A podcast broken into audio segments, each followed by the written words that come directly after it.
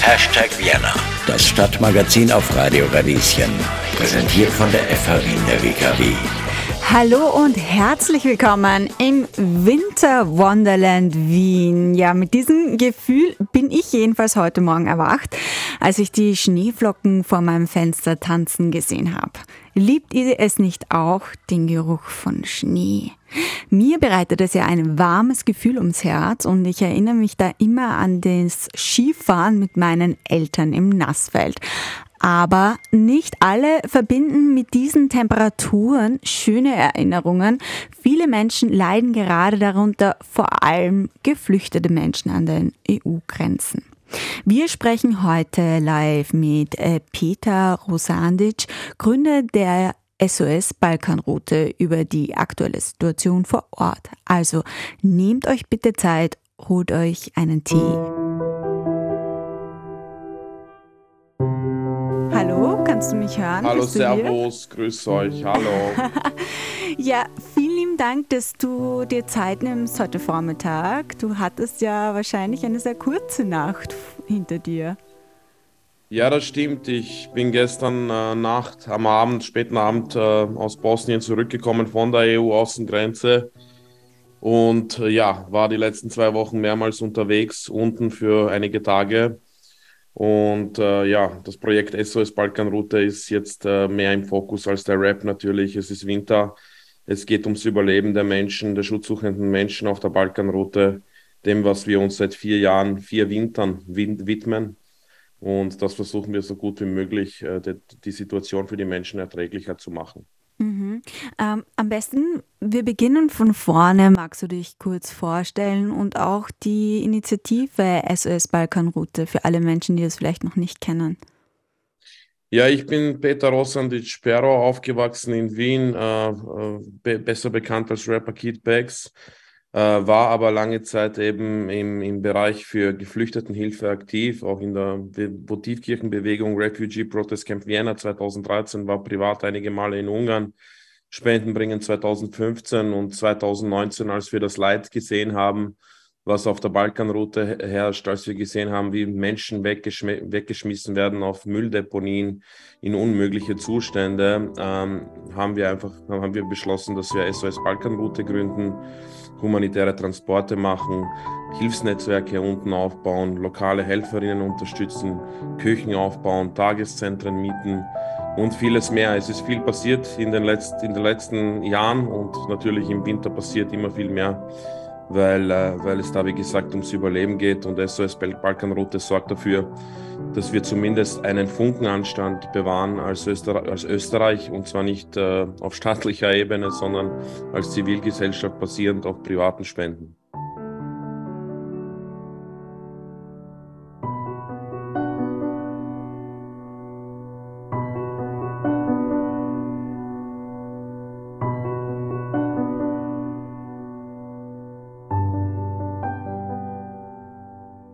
Das hört sich für mich, wenn ich deine Erzählungen zuhöre, wahnsinnig ähm, viel an.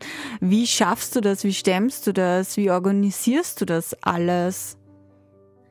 Ja, das würde, könnte ich alleine nie im Leben schaffen. Also, dass es geschafft wurde, wurde durch gemeinsame Kräfte, durch eine grenzenlose Solidarität von unterschiedlichsten Menschen, Communities geschafft. Also, das ist äh, enorm und das ist, das, das immer nur auf mich zurückzuführen, ist definitiv äh, fundamental falsch. Es sind zig Leute, die auch heute, gestern hier sortiert haben, am, am, äh, die Sachspenden. Dann in Graz wurde am Wochenende gesammelt, in Vöcklerbruck wurde am Wochenende gesammelt.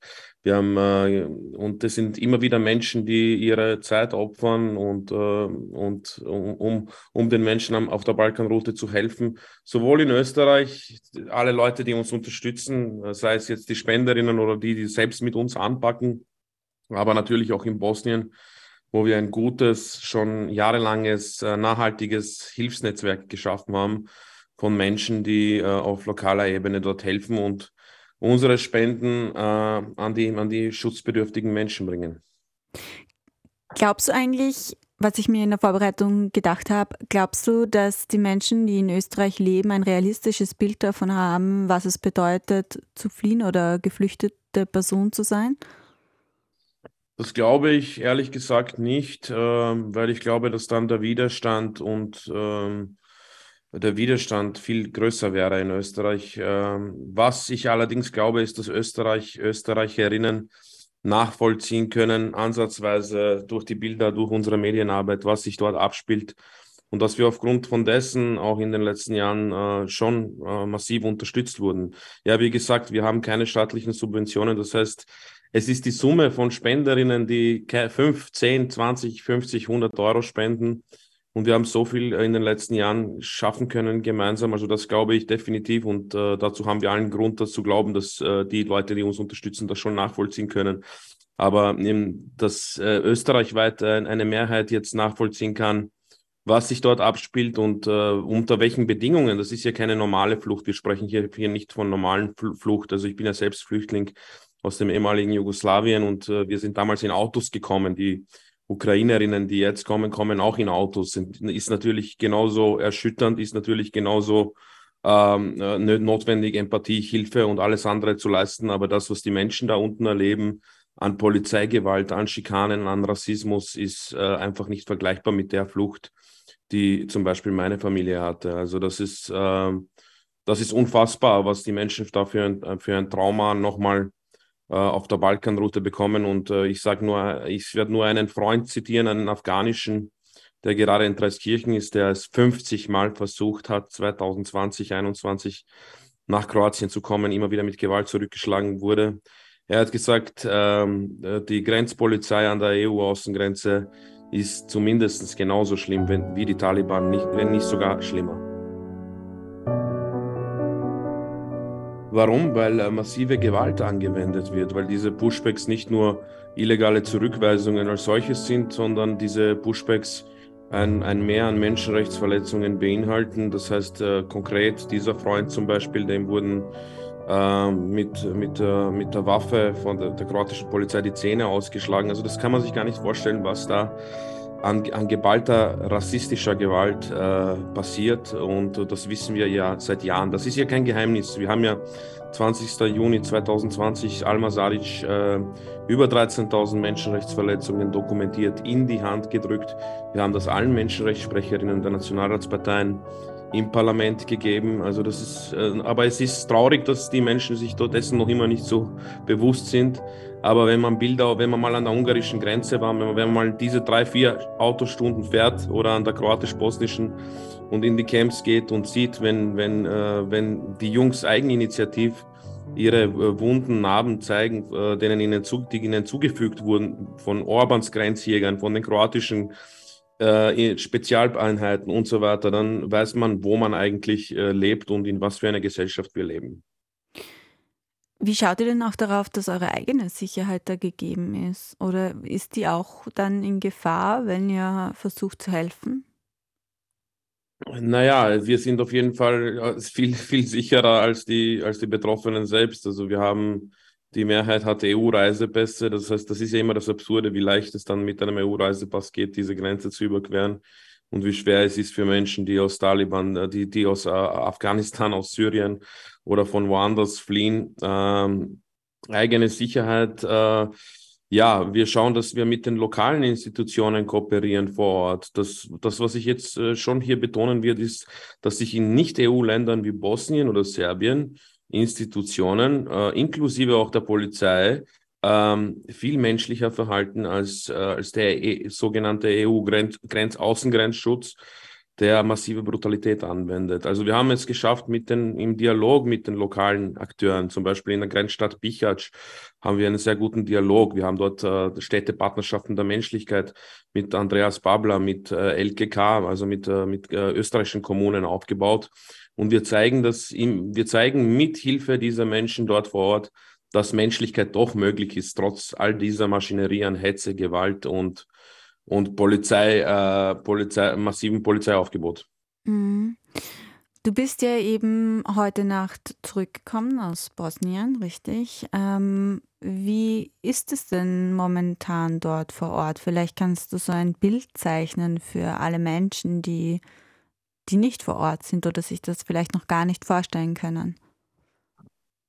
Ja, das äh, klassische Bild, äh, welches wir auch oft äh, transportieren, ist natürlich das Bild der wilden Camps, wo äh, Menschen äh, landen, die immer wieder zurückgestoßen werden und versuchen irgendwie dort äh, sich so weit zu bringen, dass sie zumindest das, all das haben, was sie für die Flucht brauchen.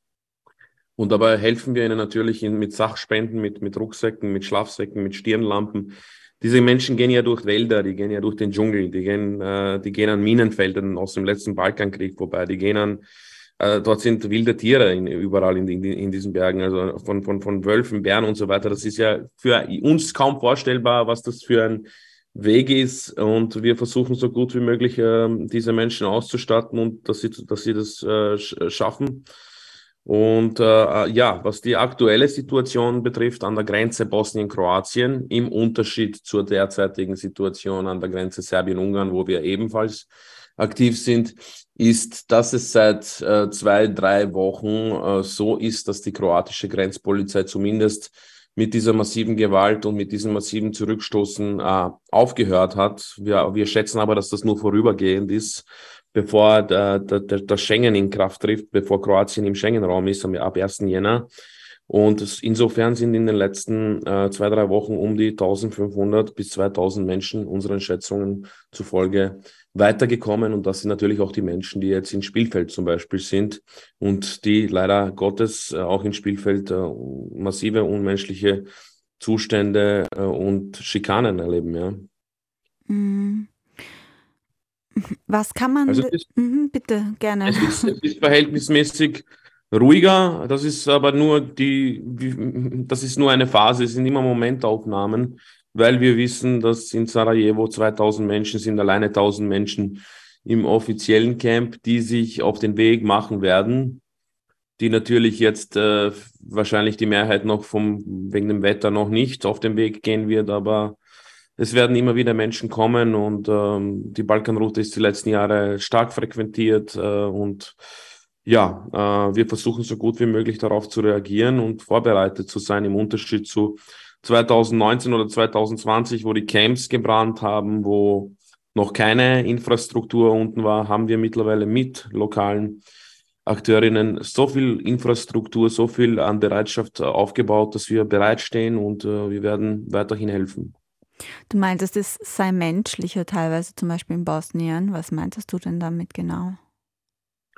Naja, ich kann nur sagen, dass die, äh, dass die Dosis an Gewalt oder die Gewaltfälle sehr selten, viel seltener sind bei der bosnischen Polizei als bei der kroatischen, also bei der EU-Polizei oder bei der ungarischen Polizei, bei Orbans Grenzjägern oder dass es äh, auch viel, äh, manchmal viel leichter ist mit, mit bosnischen Akteuren, Akteurinnen, äh, so, so, so desolat äh, diese, dieser Staat auch teilweise ist und so dysfunktional diese posttraumatisierte Nachkriegsgesellschaft in Bosnien ist, die noch immer am, am letzten Krieg zu leiden hat. Und das ist ja auch ein Auswanderungs-, ein armes Auswanderungsland. So, trotzdem schaffen wir es dort mit, äh, kann man mit den Leuten reden und kann äh, halbwegs menschliche, vernünftige Ergebnisse erzielen. Und das ist äh, auf der anderen Seite unmöglich. Also, Ungarn hat das Asylrecht ausgesetzt komplett, das wissen wir ja, anhand der nicht existenten Asylanträge im Vergleich zu Österreich, ne, wo äh, die Asylanträge zumindest noch ähm, äh, ja, gehandhabt werden. Ja, insofern, ähm, das meine ich, dass, dass, dass also die in Nicht-EU-Ländern nicht so eine starke Gewalt und Brutalität herrscht wie an der EU-Außengrenze auf der Seite der EU-Mitgliedstaaten. Woran glaubst du, liegt das? Naja, das liegt daran, dass das äh, gewollt ist, dass das äh, kein Zufall ist, dass das alles, alles, was wir da sehen und erleben, das sind keine Einzelfälle, das ist Systematik und ähm, das ist eine gewollte Politik, ja. Also das ist, äh, man kann sich noch so sehr wie Shivashi Menschenrechte reden und äh, noch so sehr auf äh, Gesetze berufen, aber es wird seit Jahren ist, ist die EU-Außengrenze ein rechtsfreier Raum de facto, ja. Also äh, es hilft auch nichts, äh, wenn man, wenn man, wenn man den Menschen sagt, hey, das, die, ihr wisst doch, dass die Pushbacks illegal sind. Äh, bringt es, äh, sagen sie, ach so, wirklich, wieso ist das dann so und so weiter. Aber die Menschen wissen, äh, die, die, für die Menschen bringt das nichts. Also ich, es ist de facto vor Ort, herrscht, ist ein rechtsfreier Raum. in dem äh, Polizistinnen und Polizisten de beruflich deformiert werden und ähm, wie ein, wie ein Folterkommando agieren. Äh, und das ist eben meine Sorge, auch das, was ich versuche zu betonen, was ich immer gesagt habe. Alles, was auf der Balkanroute passiert, wird wie ein Bumerang zu uns zurückkommen und wird irgendwann letztendlich langfristig auch uns selbst betreffen.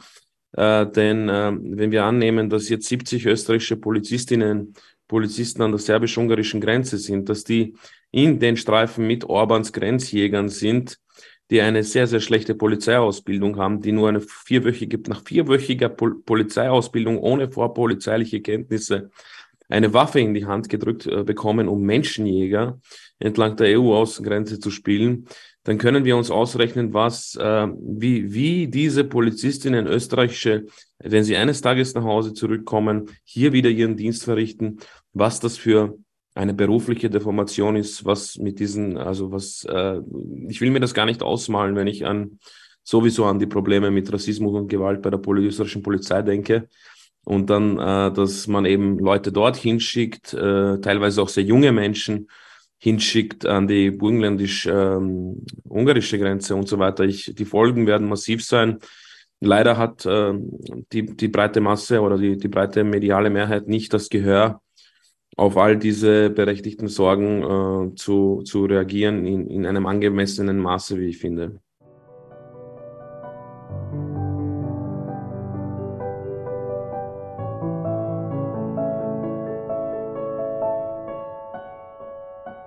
Ich höre raus, dass es ja eigentlich verschiedene Fronten auch sind, an denen ihr arbeitet. Einerseits natürlich die äh, Lebenssituation für geflüchtete Menschen in, in irgendeiner Form zu verbessern, aber auch auf der anderen Seite seid ihr immer wieder diesem systematischen Ungerechtigkeit ausgesetzt. Ähm, das löst ja, kann ich mir vorstellen, also allein bei mir, beim Zuhören hat das sehr viel jetzt gerade schon ausgelöst. Ja, wie, geht ihr innerhalb die, die da ehrenamtlich helfen oder wie geht ihr da damit um? Ich, ich stelle mir vor, dass man, dass das einen ja auch von Wut bis Frustration und Hilflosigkeit in alle Emotionsfacetten reißt.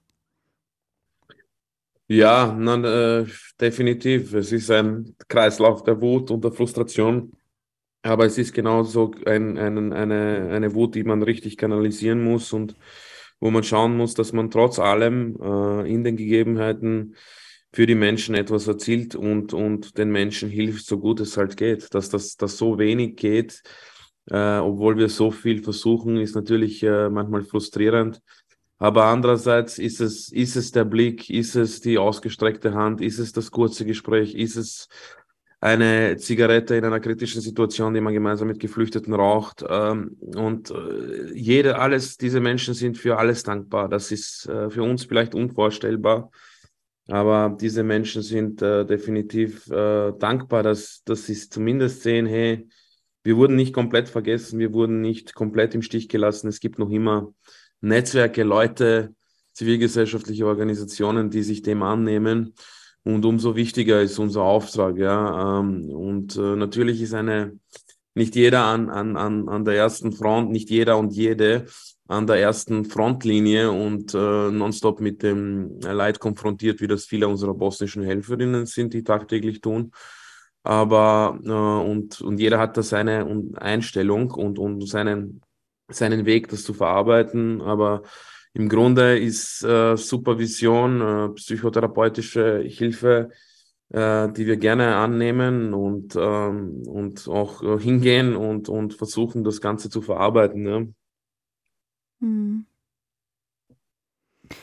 Jetzt war ich so von deinen Erzählungen gefasst, dass ich meine nächste Frage verpasst habe, vergessen habe. Ähm, Vielleicht gehen wir ein bisschen auf die konkreten Dinge, die ihr gerade braucht, ein. Wie kann man euch unterstützen? Was braucht ihr? Welche Möglichkeiten gibt es da? Ja, wir haben jetzt, also wir haben jetzt den Großteil der Sammelaktionen schon abgehalten, werden die ersten LKWs jetzt schicken diese Woche. Aber natürlich, es gibt noch Sammeltermine. Also es wird in Innsbruck am 18. Dezember, in Steyr am 20. und 21. Jänner und in Linz 22. und 23. Jänner. Äh, die Listen der gebrauchten Sachspenden, es ist wichtig daran, sich an diese zu halten, damit wir nicht einen Mehraufwand haben. Ähm, sind im Internet auffindbar. Das geht von Schlafsäcken, von Zelten, von Thermoskannen, von Stirnlampen, von alten Handys, von warmen Hosen, warmen Winterjacken etc ähm, sind im Internet aufzufinden und äh, ja, wenn jemand eine größere Lieferung hat, äh, also wir werden jetzt nicht jedes T-Shirt abholen, ist eh klar, aber dann kann er es auch gerne uns kontaktieren und uh, es uns in unser Wiener Lager bringen. Ähm, und ansonsten ist halt natürlich äh, Geld auch das Um und Auf. Jeder, der nicht Sachen spenden kann, kann vielleicht Geld spenden. Und die, die beides nicht können, weder Geld noch Sachspenden, weil die Krise ja auch hierzulande äh, am, am Kommen ist, sozusagen, ähm, der, der oder die können zumindest laut sein, können Stimme ergreifen, Beiträge teilen, äh, sich an Demonstrationen beteiligen. Jeder und jede kann was tun, sei es auch nur eine Stunde im Monat, eine Stunde im Monat. Mhm. Wie kann man denn eure Aktivitäten am besten verfolgen? Ja, so wie die letzten Jahre im Grunde über unsere sozialen äh, Netzwerkskanäle, also sprich vor allem Facebook und Instagram. Und äh, ja, ansonsten gibt es aktuell einen Beitrag vom ORF, der auf YouTube ist, über unsere Arbeit, der relativ aktuell ist und die aktuelle Lage auch bringt. Ansonsten ist momentan auf Chefredaktion sind aktu aktuelle Posts und auf, auf Biber Magazin, zwei Journalistinnen waren jetzt auch mit die letzten Tage. Man, und ansonsten gibt es auch, gibt's auch äh, viele Videos aus der Vergangenheit, die einfach sehr viel sagen, sehr viel aussagen und weil sich ja das im Grunde nicht ändert, ja. Also das ist die letzten Jahre im Fundament, in der Essenz alles das gleiche Problem. Mhm. Aber wenn sich das in den letzten Jahren nicht verändert hat, seid ihr dann besser vorbereitet für jedes kommende Jahr, weil ihr dazulernt? Ja, natürlich. Also definitiv nicht nur, nicht nur wir, sondern wir haben einen starken Beitrag geleistet, dass die lokale Community, das heißt die lokalen Institutionen, vor allem natürlich in Bosnien-Herzegowina, wo wir eben die letzten vier Winter tätig sind, dass die besser vorbereitet sind. Ja, es gibt eine Küche vom, die wir mit dem Roten Kreuz aufgebaut haben. Es gibt eine Wäscherei äh, und äh, wo wir eben auch damals haben Spendengelder einfließen lassen, um infrastrukturtechnisch auch ähm, diese Region, diese Grenzregion noch stärker zu wappnen für all das, was damals gekommen ist und, und wahrscheinlich noch vor uns liegt. Mhm. Was ist dir denn wichtig, dass die Menschen, die jetzt äh, dieses Gespräch hören, mitnehmen? Naja, ich, äh, ich glaube, ja, manchmal, manchmal klingen, klingen unsere, klingt unsere äh, harte, aber äh, ernüchternde Realität für fremde Ohren äh, sehr, ja, sehr, sehr hart und, und, und ich verstehe auch die Menschen, die sich jetzt nicht 24 Stunden mit äh, Menschenrechtsverletzungen befassen wollen, weil es natürlich auch, wie du gesagt hast, äh, frustriert und äh, negative Stimmung bringt. Aber andererseits äh, ist es, glaube ich, unsere, einfach unsere Pflicht, unsere humanistische Grundpflicht und die Pflicht unserer Gesellschaft, zumindest laut zu sein, zumindest das im Bewusstsein zu tragen. Und äh, nicht jeder muss oder muss wie wir jetzt da unten nonstop aktiv sein und äh, das, all das leisten, was wir ja selbst unter Eigeninitiative leisten. Ja, es zwingt uns ja keiner dazu. Ähm, aber äh, jeder, jeder und jede kann äh, das mitnehmen, kann das äh, sichtbar machen. Ja? Also man kann, man kann viel machen, wenn man, wenn man, wenn man selber nicht schweigt. Mhm. Ja, vielen Dank, dass du dir die Zeit genommen hast, mit uns zu sprechen und uns einen Einblick zu geben. Danke euch vielmals. Ja, und ich äh, bin gespannt, wie es weitergeht, werde euch auf jeden Fall auf den Kanälen weiter folgen und alle Infos zu allen Spendenaktionen und ähm, wie man euch findet, das verlinke ich euch natürlich auch gerne auf die Webseite von uns, nämlich auf www.radio-radieschen.at.